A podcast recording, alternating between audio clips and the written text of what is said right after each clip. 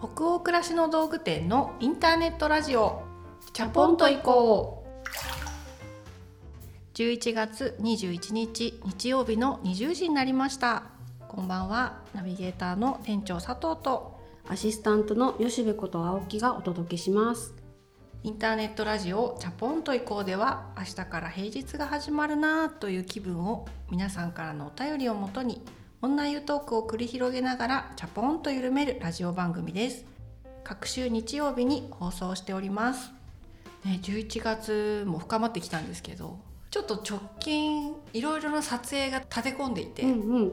なんかバタバタとしていたんですよね。バタバタして見えてました。はい、で土日もその撮影で出動したりすることが多かったんで、うん平日お休み取ったんですよ久しぶりに先日。うん珍しいよね、うん、で平日みんながお仕事してくれてる間に休むってなんかやっぱ気持ちがね、うん、うん。会社のみんなは働いてるわけなんで落ち着かないんだけどチャットを見ちゃうんだよね。社内チャット。ああうんうん。みんなが活発にやり取りしてるからうん気になって見ちゃうから、でも体は休めたいじゃない？でそういう時に気分転換しようと思うともうそれをシャットダウンするためにはね映画館に行くしかないんだよね、あそっか。映画館行くかマッサージ行って揉んでもらうか。う、んうん、見れないもうスマホいじれない環っていうそうそうそう。強制的な環境、はいはいはい。それでね映画行ったりしたんですけど。うん。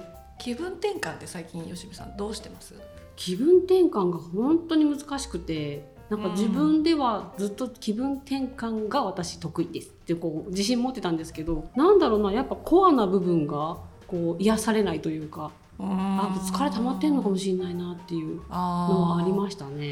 コアな部分が癒されるって難しいよね。でも確かに。い気分転換ってその瞬間でファーって一瞬こう気分良くなってたけど気分の良さを持続させることができなくなってきたから、細切れに必要だぞっていうのを最近感じてて、それがネタが欲しいっていう感じですかね。でも確かにさっき吉部さんが言ってたコアの部分は、うん。その気分転換してても癒されないとかってうんうん私もすごいわかる気がしてて私もやっぱりだから映画行ったりとか一人でちょっとこう飲みに行ったりとか喫茶店に、まあ、本持って読書しに行ったりとかって、なんかコアの部分がすごく癒されたりしてるかっていうとそうじゃないかもだけど、うん。そういう行動をした方が少しリフレッシュできるっていう時もあるしちょっとしたプチリフレッシュを狙って行動した先でうん。偶然奇跡的にコアな部分が癒されることがあるんだよね。それを探し求めうてん気分転換してる気がする。なんか例えば公園今日天気いいから家族でピクニック行こうかって時に、うんたまたま持ってった本があるとするじゃない。うんうん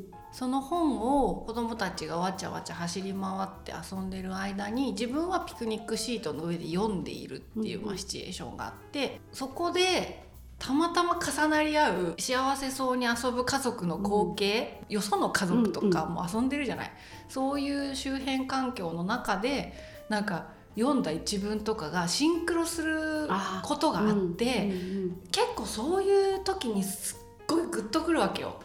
なんか胸に迫るみたいな、うんうん。その光景と一文が重なり合った時に。うんわかる。それって結構私の場合芯から癒されることにつながるのね、うんそういうのを探してるかもあの時のあの感動みたいな。そうそうそうそうそうなんかあるかも。そう。うん得られない日の方が断然多いんだけど、うん。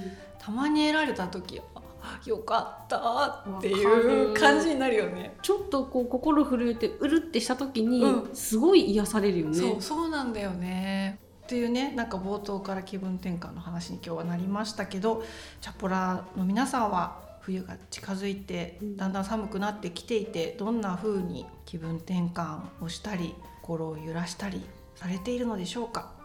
はい。じゃあ今夜もチャポラーの皆さんからたくさんお便りをいただいていますのでご紹介するところから始めたいと思います。千葉県にお住まいのラジオネーム小麦さんからのお便りです。チャポンと以降はもともと私が好きで聞いていて母も絶対に好きだろうと思いおすすめしてからは親子揃ってファンになりました。放送日がある日曜日の夜はそれぞれに聞いて翌日感想を言い合うのが楽しみとなっています。母もだいぶ影響を受けているらしくキウイとカンタンスが家に増えていたり必死にリプサリスの名前を覚えようとしていたり Amazon プライムで僕の姉ちゃんにハマったりしています。先日過去の放送を聞いていた時にメイクについてお話しされていてその中でなりたいお花の雰囲気についてのお二人のお話がとても印象的でした。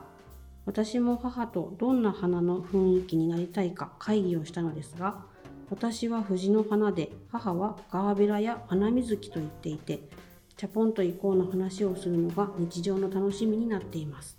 これからも放送を楽しみにしてます。はい小麦さんありがとうございあます。りがとうございますお母様と一緒にラジオ聞いてくださって感想まで言い合ってくれてるってね。ねその風景を想像すると嬉しくなっちゃうね。確かにメイクについて、うんあのどんな人になりたいかっていう話をしたような記憶があるんですけどお花に例えてっていうのありましたね、うんうんうん吉部さんはマトリカリアって言ってたよ、マトリカリアって言ってましたね、うん。私はビオラ。パンジーをちっちゃくしたみたいなビオラ。そうそうですそうです。ね藤の花とお母さんの方はガーベラや花水木いいですね、キウイと寒炭酢も買ってくださってるそうですよ。ねでもあ吹き出しちゃったけどそううん。キウイと寒暖差の話しましたね。ねそうやってラジオからなんか影響を受けていろいろ生活の中に取り入れてくださってるのすごく嬉しいなと思います。でここでそうそうあのーこれ私のインスタグラムの方に書いたような記憶もあるんですけどうん。あのドラマのね増田美里さん原作の「僕の姉ちゃん」ううはい。もう最高だよね。私ももう3週見ましたこれ。私も。三週見ました、うん、3週ぐらい見てようやく満足できるぐらい面白いよね。あのドラマ。そうそうそう、うん。あとああいう靴下履きたくなったりとか。わかる。靴下最初から印象的に出てくるからね縦膝立てても可愛いっていいなとか。足の裏も可愛いんだよね。そう。靴下のね。ちょっとあのネタバレしない程度にですけど僕の姉ちゃん最高なんで、そううん。Amazon プライムビデオで見れるからぜひね気になる方は見てみてください。じゃあ次のお便りいきましょう。香川県にお住まいのラジオネームなっちゃんさんからのお便りです94夜の自分の決断に自信が持てないのお話を聞いて心から共感しました。私は今まさに家づくりの真っ最中です。ものすごくたくさん決めることがあり定石はあれど最終的には全て自分がどうしたいかです。もうそれが苦手です。ただ困ったことにプロにお任せで納得しない自分がいるんです。苦行のようになっていく日々を過ごしながら気づいたことがあります。それは自分の癖を好きになってこなかったことです。自分の癖を悪いものと決めつけ嫌われるエッセンスだと思い込んで見ないようにしていました。だけど自分の中にずっとあるのでふと顔を出しそうになるのを押し込んで押し込んでどうしたいの場面で本当の本当を押し込んで次の本音を言う。そりゃ苦しいよなぁと。家づくりを始めて早数ヶ月経ち佳境に入りました。癖を受け入れて練ったプランではうまく言えないけどなんか違うが減り私はこれが好きの部分が増えました。そしてそんな自分の姿から子供たちが何か感じ取ってくれたら最高です。母ちゃん一皮むけたかも。うん。はい香川県にお住まいのなっちゃんさんありがとうごあざいます。家づくりちょっとまた私たち経験したことないけど絶対大変なんだろういなやって。ー大変だろう決めることしかないですもんね。うん。でこの階段どうするの？ドアノブどうするの？素材どうする素材どうするの？の洗面所のタイルどうするの？っていうさ。それを納得して決めていこうとするってめちゃくちゃ体力使いますよねきっとね。決めるっていうのは本当に大変ですからね。うん。でなんかこの家主さんこだわるなとかって思われるんじゃないかとか思いながらも、うん。その施工してくださる業者さんとやり取りをして、私はこれが好きなんでって言ってくってね、いや考えただけでもまだチャレンジできそうにない。ねでもなっちゃんさんはそれを数ヶ月やり込んでいった先に一皮むけたかもって言えてるっていうのすごいね。その境地に至ってみたいよね。うん。予算の制限とかさうん。いろいろ仕事だよね。もうお仕事ですよねその中で最、まあ、理想100%無理でも最善を尽くすっていうそれが仕事そのものだから、ベストじゃなくてもうベターをっていうさことで常に選択をしていくわけじゃない、はい。で何にイエスというのかノーというのかっていうだからまた続編欲しいですねなっちゃんさんの。出来上がってしばらく住んだ後うに、ん。その自分の過去の決断をどうやって振り返ってるのかっていうところまで通してうんうん。ちょっと気になりますね。ねでもこの大きな予算を動かしたっていうのってすごい自信になるでしょうね。確かに。後悔とかがもしあってもねそれも含めて動かしたんだっていうその実績がね、高いお勉強代だな。本当だね。ちょっと私はまだできそうにないんですけど、うん。いつの日かチャレンジしてみたいプロジェクトだなとは思いますけどね。うん。はい。じゃあちょっと引き続きまだ終わってないと思うので完成までね、うんうん。おうち作り頑張ってください、えーその他にもたくさんのお便り本当にありがとうございます。お便りはすべてチャポイコスタッフ全員で楽しく拝見をしております。それでは本日のテーマとなるお便りに行きましょ兵庫県にお住まいのラジオネームこよさんからのお便りです。お二人は結婚して家族として暮らす上でパートナーに自分の素を見せることに抵抗はありませんでしたか？私は今一人暮らしをしているのですが家から一歩出ると見た目も性格も完全に外向きモードのスイッチが入ります。仕事でも友人付き合いの場でも優しくきちんと真面目な私に見えるようにガチガチに武装しまくっている状態です。家ではぐうたら過ごしていますし性格も結構ズバリとツッコミを入れてしまう方です。丁寧な暮らしとは程遠い手抜きご飯。風邪で吐きそうな時の可愛くない顔。誰にも聞かせられない本音や愚痴。こんな自分の素がバレたくないからこそ外ではちゃんと見せるのが癖になってしまいました。外向きモードの自分と素の自分が違いすぎてこんな自分が誰かに好きになってもらい24時間常に人と一緒に暮らせるのだろうかとふと考えてしまうことがあります。というお便りでした。うはい。兵庫県にお住まいのこよさんですね。はいありがとうございます。こういうお話今までしたことありましたかね？素の自分と外向きの自分とか。あないかもしれない。うん、まず新鮮に感じました。なんかね、でも外向きモードのスイッチ入れないと外出れないかも。そうだね。これなんかお便りをまあ読ませてもらって2つテーマあるのかなって思いましてまずその誰かと暮らせるのかっていうか、うんうん。その暮らしていく上で自分の素が出ていくっていうことに対してどうなのかっていうことと、まあはい。もう一つはその結婚とかその一緒に暮らすとかっていうことは置いておいて、まあ、そもそも本当の自分と自分で認識しているものとうんあの外向きの自分っていうその2つの自分の狭間ではい。もやつくっていううんうんなんか2つの話が混じってるのかなって思うんですけど、まずその家族として暮らす上でパートナーに自分の素を見せることに抵抗はありませんでしたかって冒頭からいきなりご質問いただいてるんですよ。ありました？抵抗。でもどんな人にも自分の素を見せるっていうのは難しいですよね。そうだよね隠しても時間バレするみたいなのもあるから、うん。観念するみたいなところはあるんですけど、うんうん。最初はやっぱりなんか可愛いって思われたいし、そうだよね。好きになってもらった部分はどこだかわからないけど、うん。そこは崩したくないってやっぱ一生懸命思ってた気がします。そうだよね、うん。それはだから結婚してからもしばらくはそういう状態だったなとも思い出すというか、うん、あえて嫌われるようなことをしようとか、うんっ、て思うことはやっぱりなくてう、ん、うん、少しでもよく思われる時間が 一日でも長く持続するように続きますようにって。続きますようにっていう気持ちでうん、そうだから私もねあのこのお便り読んですごい思い出したことが一個あって、はいはい。私もあのもう結婚したのが28ぐらいなんで、うんまあ、そもそも16年ぐらい経つんですけど、うん。一緒に人と暮らして。うんでまあもう今はさらけ出すとかってことも考えてないっていうかもう全てバレてるしでもうん。一定の礼儀というかはい。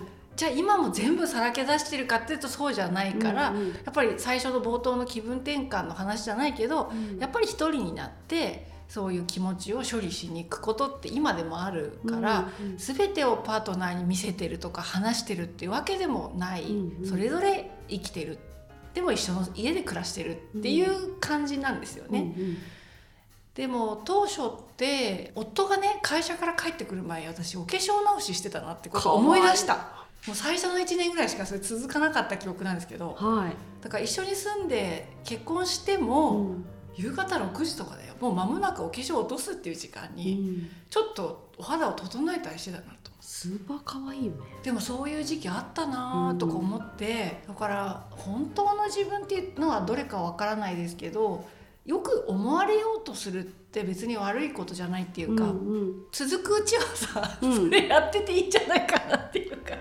ね。思ったりはしたんですよね。続く。続くうちはだんだん続かなくはなってきましたので、ね徐々に徐々にその一緒に暮らしていく中でボロって出ますよねやっぱり。うん。そこからどうしていくかっていうのは双方の作業じゃないですか。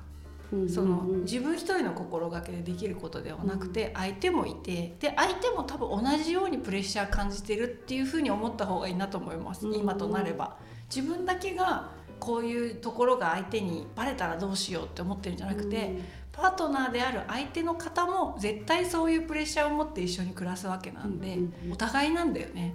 そう本当お互いおですよね。互いも絶対こういうとこ見たらうん相手は引くんじゃないかって思うんだよね。うん。だからなんか仕事の職場もそうなんですよね。なんか自分のこういうところがボロが出たらどうしようってみんな思って働いてるんだけど、みんなそう思ってると思うと気が楽じゃん、そうですね。うん。だからちょっとずつ素とかうん。見せたくないところが出ていってしまってそれをどうやってお互い受け止めていくかっていうところからが貸し出しだよね。確かに。でなんでそんな風にちょっとこうこう見せたいみたいなのを頑張ってしまうかっていうのもやっぱりいい関係を続けたいと思ってるからだっていう始まりはすごくピュアなものというか、なのでだからそれの気持ちがあれば多分大丈夫ですよねみたいな気持ちでこう,、ちょっとずつ武装してるものを剥がしていくのかもしれないですね。そうだよね。これ見せたけどこのカード出したけどどうかな？みたいな。そうそうそうそう。仲良くできるかな？みたいな。あとそうこのお便り読んでもう一個すごい考えたのが自分のパーソナルな部分っていろいろあるじゃないですか。このこよさんで言えばなんかズバッとツッコミを入れてしまうっていうこの話面白いなってすごく思ったんですけど、そのまあ生活面のだらしなさとかってはい、まあ往々にして蓋を開ければ全員にあることだとは思うんですよね。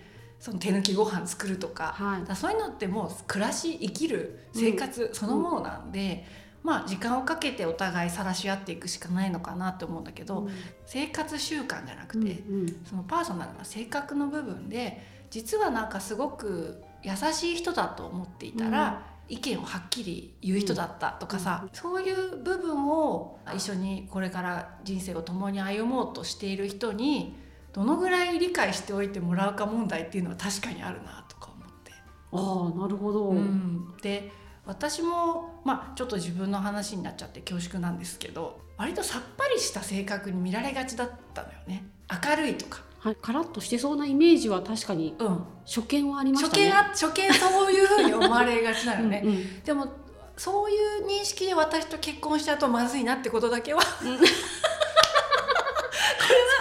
もう自分で自覚してたわけ。だからそのだらしないとか実は料理下手だとか、うん。そういうのはまあ結婚しておいおいバレていけばいいかなって思ってたんだけど、うん。うんその自分で自分の認識しているこねくり回してる何かってあるじゃない、はい。それがもし相手が嫌だってなっちゃうと致命的だなと思ったんで、うんうんそういう人間だっていうことをやっぱり付き合ってる期間ちょこちょこばらしていくっていう。だからそれってすごくあこういうことでものすごい考え込んじゃう人なんだとうんか、うんうんこういう時にあ結構ちゃんと思いを伝えてくるんだなとかまさかそういう人だと思わなかったって結婚後になっちゃうとまずいなと思って、うん。長文のメールを送ったりしてましたね。すごい。事前準備すごい。それが別にそそれを心がけてしてたってわけじゃないけどそういう部分はさっぱりタイプだって思われちゃうと結構誤解があるだろうなと思ったりはしたんで、そういうのって吉見さんどうでした？私本当に性格もあるのか年齢も若かったからなのか分かんないんですけどあんまりなくてでもなんか年齢とともに人間ってやっぱちょっとずつはこう成長するじゃないですか。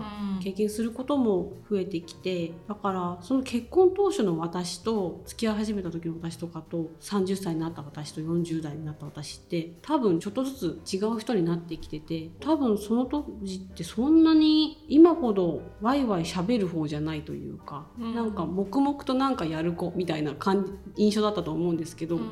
言葉は後から獲得していったなと思ってて。うんいい時も悪い時も言葉で全部解決してきたので言葉は後から身につけたものだからどんどん人間って変わっていくよなっていうのがあってその当時はこんな私でしたけど今はこんな私ですっていうのを地続きというか、違う人だけど同じ人間だよねっていうのをなんか思っててでその変わっていく時期を一緒に過ごせてたのは良かったなって思いますそばで。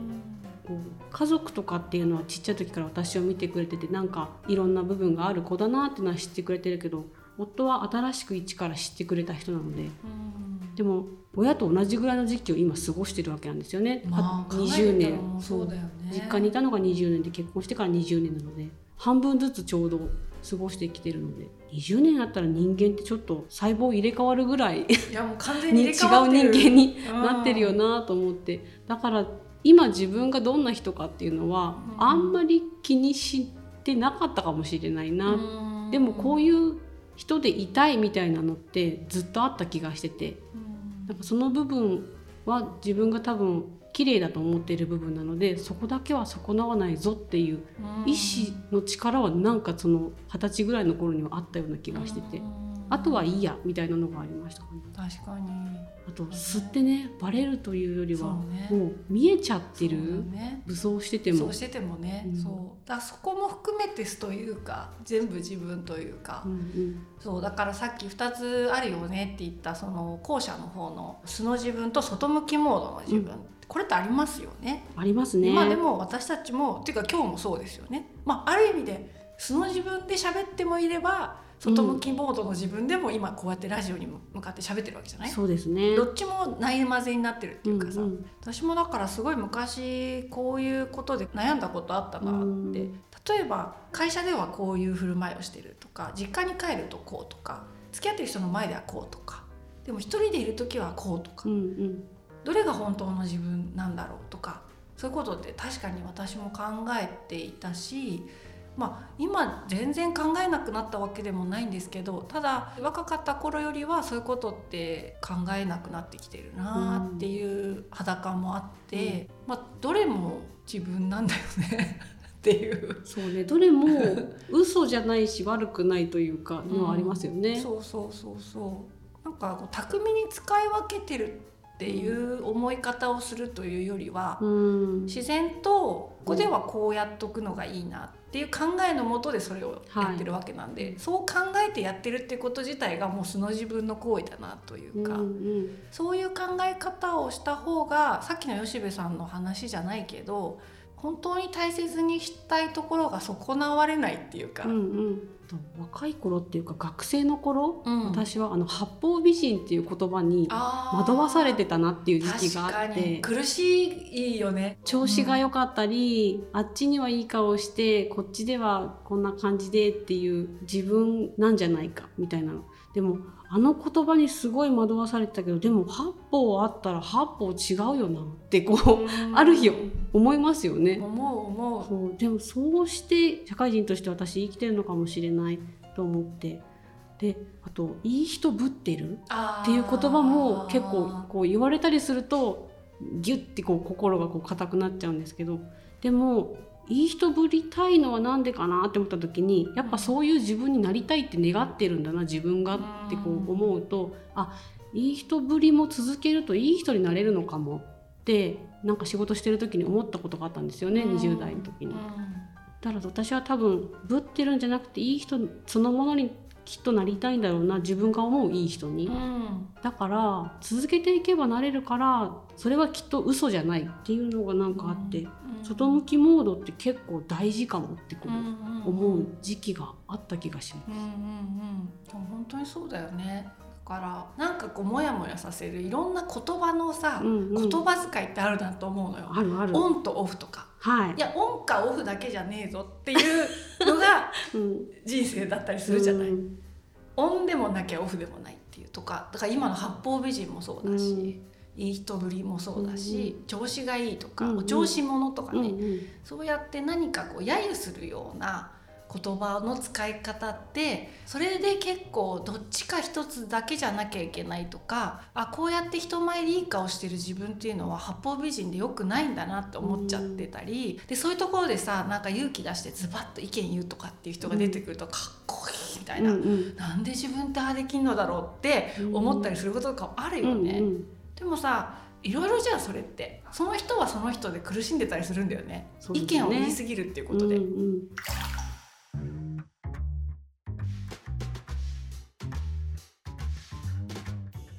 私もすごい若い頃考えてたなと思って。スクラップ帳に雑誌切り抜いて必死で貼ったりとかその時感じたこと書き留めたりとか本読んだ感想とかすっごいノートに書いてた時期があったじゃない、それってやっぱりすごく本当の自分っていうものをガチガチになんか守ろうとしてたんだと思うんだよね、うんその時って。このノートに自分が本当に閉じ込められてるつもりだったんだけど、そういうのって実際ノートに書かなくても友達にもバレてたと思うし 遠いみたいなね。そうそう。それこそね今もう一緒に生活してる夫にも、まあ、当時からバレてたんだと思うんで、面白いね。面白いね。うん。だから死ぬまでっていうか人生をかけてさまあなんかいつまでも諦めないでいろんなこと頑張っちゃったりとかあ疲れたなとか言いながらも明日も頑張るかなんて言ってなんか時間が進んでいくじゃないですか、うんうん。人生って。あそれって自分っていうものが最後までは多分自分で捉えられないんだよね、うん。きっとね。ね自分の素は自分が一番知らないみ知たいなねらないんだよね。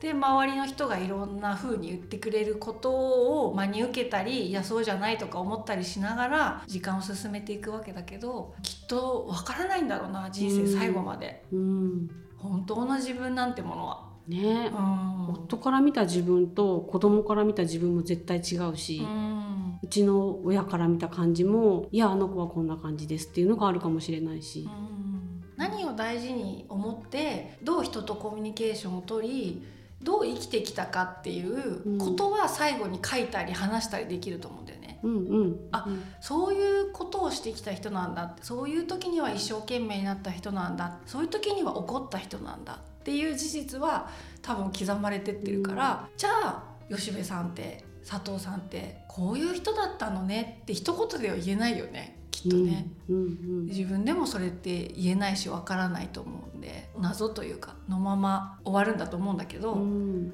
まあだからこそ分からないからもっと分かりたいと思って人生を進めていくんだろうなってすごい思いました今話してて。ね。うんうんうん、まだ知らない自分があるんだろそうそう思う。本当に。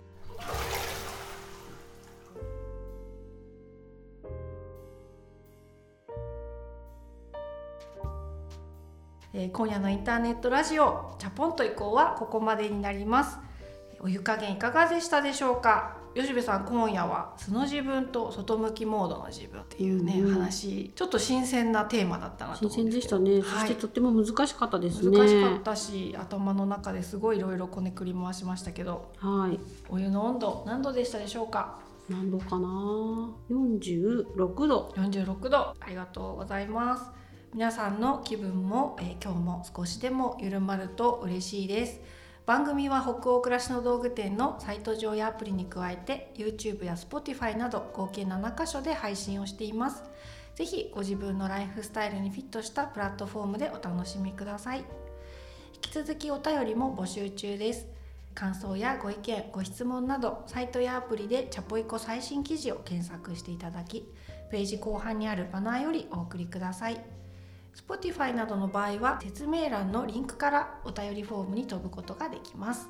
全国のチャプラーの皆さんお便りお待ちしてます。え次回のチャポンと以降は12月5日日曜日の夜20時を予定しているんですが、えー次回はですねゲストが来ていただけるということで私たちが制作しているオリジナルのウェブドラマ「独り言エプロン」の主演を務めてくださっている松本清さんが1年ぶりにねチャポンと以降に来てくださるということで、チャポンと以降にお便りをお寄せくださるチャポラーの皆さんからのいろんなご質問とかにですねえ松本さんも加えて3人で答えていくという予はい。定なので、ぜひいつも通りの雰囲気だと思いますのでね楽しみにしていってください。それでは明日からもチャポンと緩やかにそして熱くいきましょう。ナビゲーターの店長佐藤とアシスタントの吉部こと青木がお届けしました。それではおやすみなさい。おやすみなさい